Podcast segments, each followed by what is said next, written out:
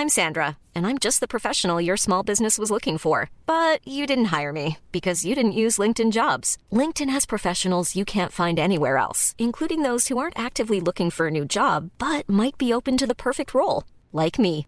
In a given month, over 70% of LinkedIn users don't visit other leading job sites. So if you're not looking on LinkedIn, you'll miss out on great candidates like Sandra. Start hiring professionals like a professional. Post your free job on linkedin.com/people today. Bonjour, aujourd'hui je vais répondre à la question suivante. Êtes-vous toxique? Je suis Gaël Châtelain-Berry, bienvenue sur mon podcast Happy Work, le podcast francophone le plus écouté sur le bien-être au travail.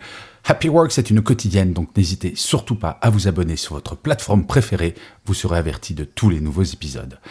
Alors, vous savez quoi? Quand j'ai écrit le titre de cet épisode, je me suis dit Waouh, Gaël, c'est bon, tu commences vraiment à dire n'importe quoi.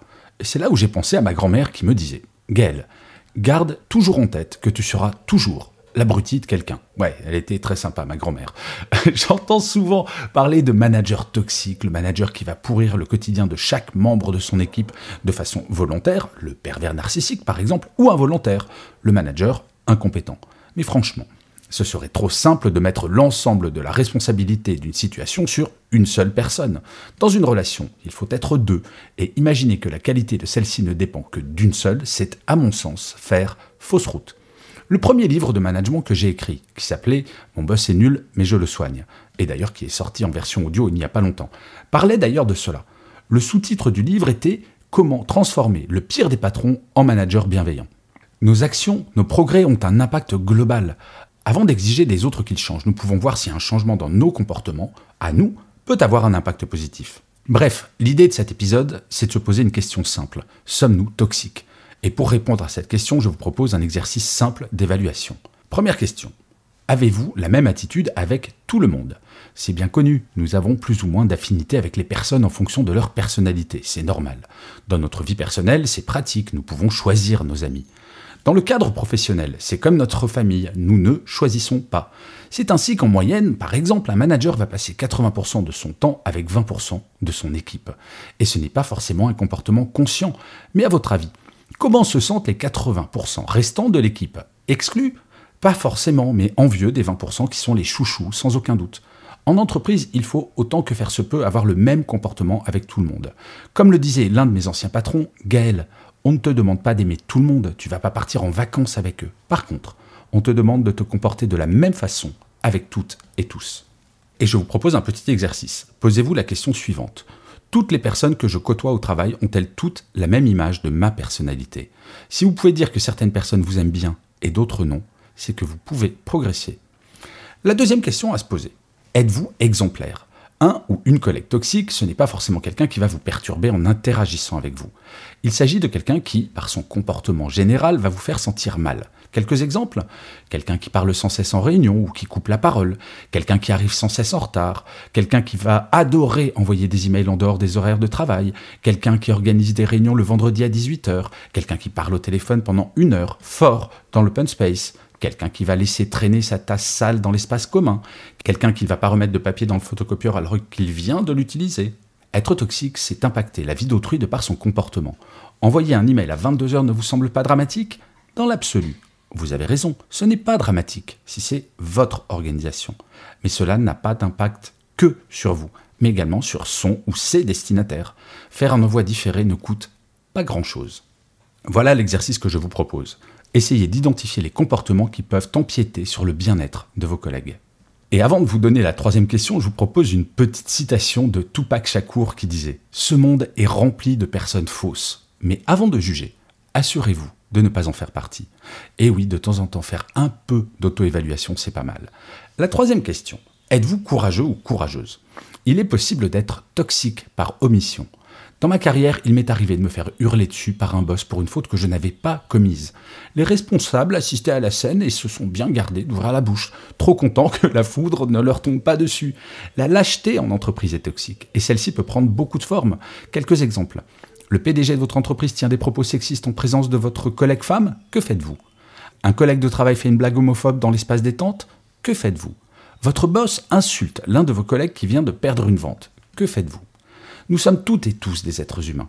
Dans les trois exemples ci-dessus, il n'est pas forcément simple de s'imaginer dire quelque chose ou d'intervenir. Pourtant, il le faut, absolument. Être toxique par omission, c'est assister à ce genre de choses et ne rien dire ou rien faire. Pourquoi faisons-nous cela? La peur, et celle-ci est bien légitime.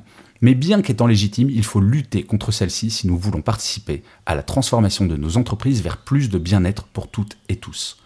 Petit exercice. Connaissez-vous des comportements, des attitudes ou des situations qui n'auraient pas lieu d'être dans votre entreprise? Si tel est le cas, demandez-vous ce que vous pourriez faire pour que cela change. La quatrième et dernière question. Êtes-vous parfait ou parfaite? Bon, Soyons honnêtes. Si vous avez répondu oui à la question, inutile de continuer à écouter cet épisode. Bien entendu, personne n'est parfait. Mais la question n'est absolument pas là. Vouloir être parfait est anxiogène et sincèrement inutile.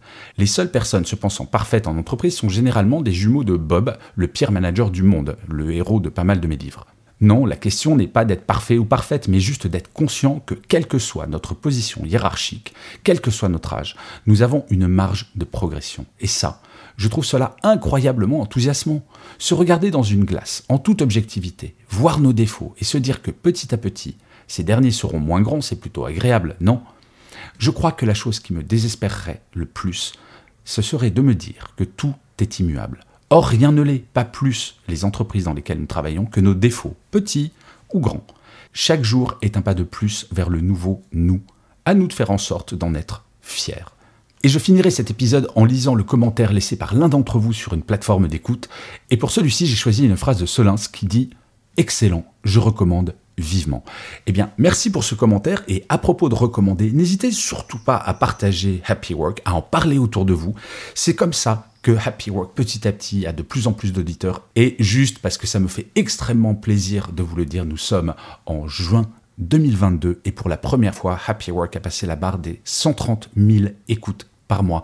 C'est absolument incroyable. J'aurais jamais cru atteindre de tels scores et c'est grâce à vous parce que vous recommandez justement Happy Work, vous en parlez autour de vous, vous partagez, vous commentez, vous likez et c'est ça qui fait que bientôt on atteindra les 1000 épisodes si ça se trouve.